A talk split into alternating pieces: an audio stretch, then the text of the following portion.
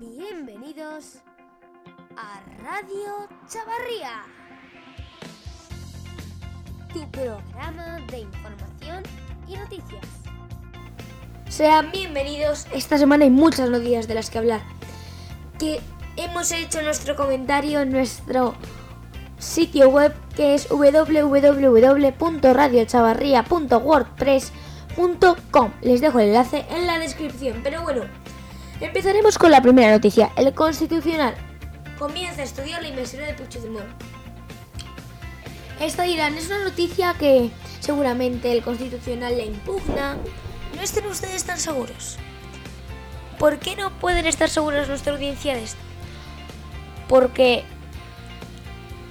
contra la propuesta de la investidura de Carles Puigdemont, el,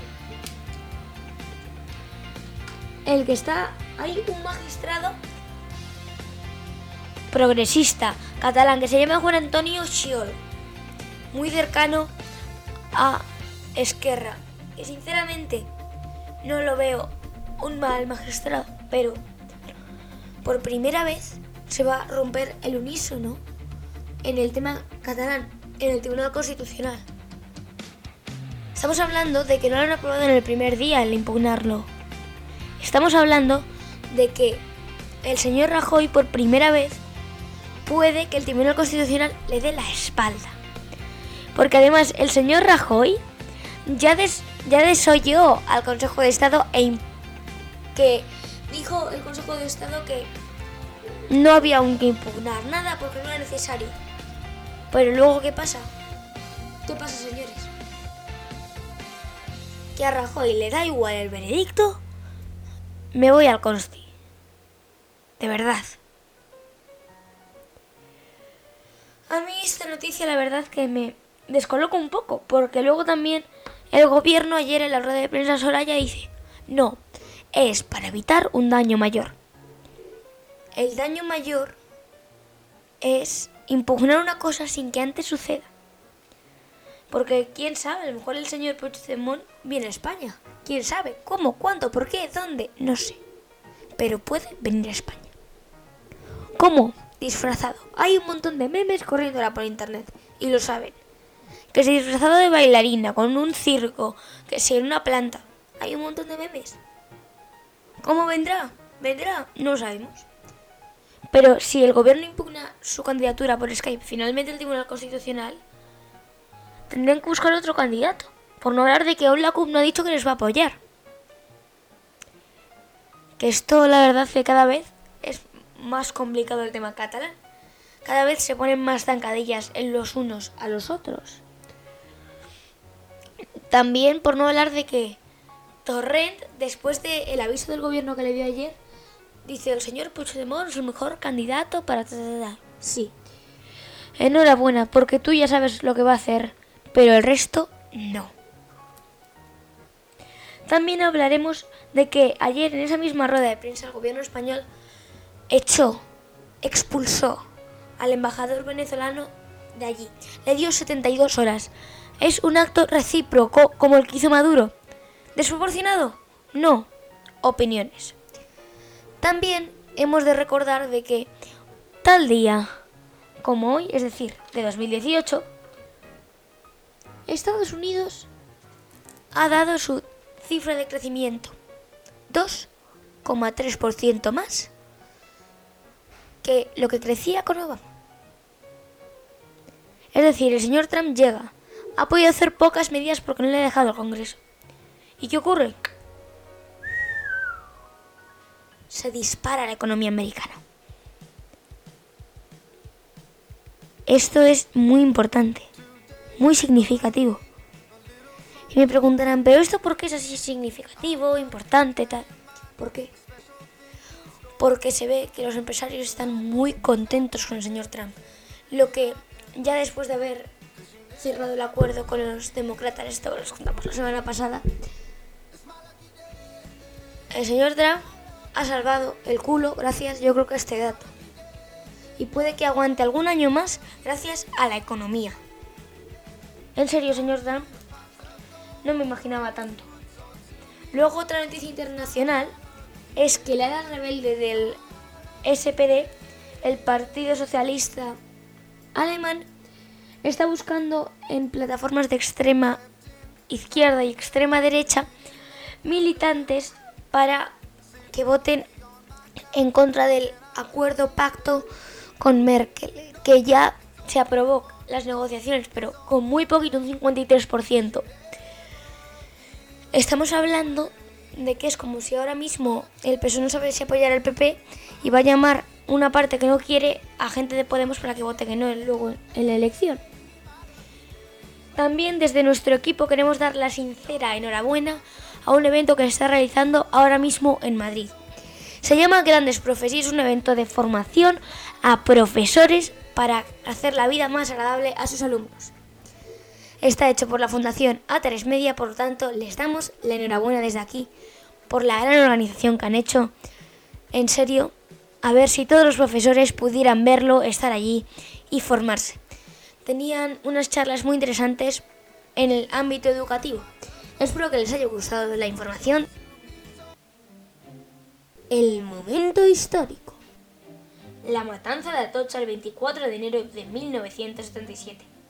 El domingo 23 de enero de 1977, un estudiante participaba en una manifestación a favor de la amnistía. Era acribillado por la espalda a manos de un grupo de ultraderechistas.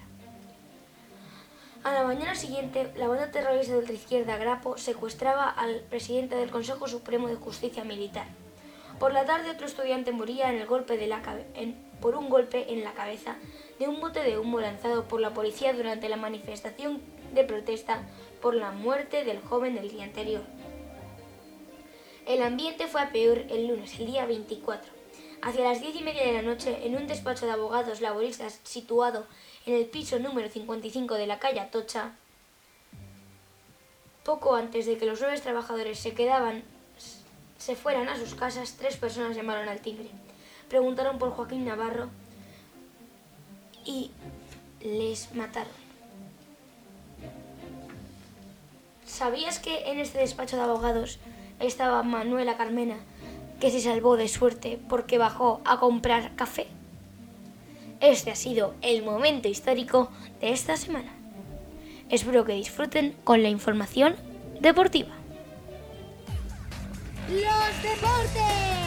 Esta semana en los deportes tenemos mucho de lo que hablar. Empezando que España pulveriza al mito francés para meterse en la final del europeo, ganándole 23 a 27. En balonmano, claro. Luego el Barça se clasifica para las semifinales de la Copa del Rey. El Barça logró su billete para las semifinales de la Copa del Rey después de derrotar por 2 a 0 al español en el Camp Nou. El Barça dio la vuelta a la eliminatoria en casa en la ida, el equipo de Kiko Sánchez Flores había, se había impuesto por 1 a 0. El Leganés eliminó al Real Madrid. El Leganés eliminó al Real Madrid de la Copa del Rey después de imponerse en el partido de vuelta de cuartos de final 1 a 2. A pesar de haber perdido el encuentro de ida en Butarque 0-1, el conjunto de Asier y el Garitano se adelantó en el marcador por medio de un disparo de Eraso. El Atlético de Madrid se funde ante el Sevilla. El Gran Sevilla parece que ha vuelto el equipo andaluz, bien llevado por Velázquez y en Sonsi, secundados por un fantástico Vanega, fundió al Atlético de Madrid como si fueran una mera arcilla. 2-3 ganó el Alavés en casa del Valencia que en la tanda de penaltis se clasificó para las semifinales de la Copa del Máximo. El partido terminó con un 2-1 y no se alteró el marcador de prórroga. El conjunto local falló las tres penas máximas, mientras que el conjunto Che solo marcó el lanzamiento de Condor Giva. Y preguntarán, ya que sabemos los resultados, ¿quién, cuáles, dónde serán los enfrentamientos? Pues se lo digo, Barcelona, Valencia. Vamos a ver fútbol, vamos a ver un primero contra un segundo en la liga. Dos equipos que están muy fuertes. Aunque también al otro lado están muy fuertes el Leganés y el Sevilla. El Sevilla que vuelve a relucir como el equipo que ha sido estos años. Y el Leganés que elimina al Real Madrid. Y tiene posibilidades de llegar a la Copa del Rey. Pero dirán, ¿cómo están las apuestas? Por eso tenemos que esperar a la semana que viene.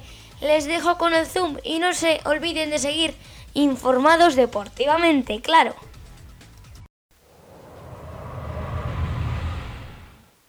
El Zoom. Esta semana en el Zoom hablaremos sobre por qué Kenia es el laboratorio de pruebas de la banca en África. La banca tradicional ha fomentado la exclusión financiera, pero desde que la tecnología móvil ha llegado a África, esta brecha se está reduciendo. Stanley Munjao habla despacio, buscando precisión. Su voz grave se eleva sobre el sonido de las obras del solar contiguo. Están construyendo otro edificio de oficinas, se disculpó. Es una estampa habitual en Kilimani, el barrio de Nairobi, que en su camino por convertirse en el distrito financiero ha despertado a la bestia inmobiliaria. Su florecimiento no se explicaría sin entender que solo el 35% de los africanos tienen cuenta en un banco. Los requisitos para un crédito son elevados por el riesgo de impago. Las transferencias entre ciertos países pueden tardar entre 3 y 4 días, y hasta hace poco no era raro que un conductor de autobús fuera el intermediario de un envío de dinero al extranjero. Hoy proliferan las soluciones de pago digital como el M-Pesa, el monopolio que mueve casi la mitad del PIB nacional y ha mejorado la situación de pobreza en 200.000 hogares. El 12% de los adultos subsaharianos poseen una cuenta de dinero móvil frente a un 2% en el resto del mundo. En la región hay el triple de monederos electrónicos que en Estados Unidos. Sin embargo, la mayoría de trabajadores cobran su salario en metálico. ¿Cómo se llevan a cabo el 96% de las transacciones en este continente? Muniao es, desde hace menos de un año, el director ejecutivo de Musoni, una compañía que desde 2010 da créditos a las pymes de Kenia. 14 años en el sector dejan huella. Según él, mi ADN son las, son las microfinanzas. El alma de su empresa son los pequeños negocios. El propietario de un comercio o el granjero con una parcela modesta a quien ofrece la financiación a cambio de una comisión ha prestado más de 10 millones de euros para más de 35.000 clientes de, su fundación. Este ha sido el Zoom de esta semana. Hasta la semana que viene. Como siempre, ha sido un placer estar con todos ustedes. Adiós.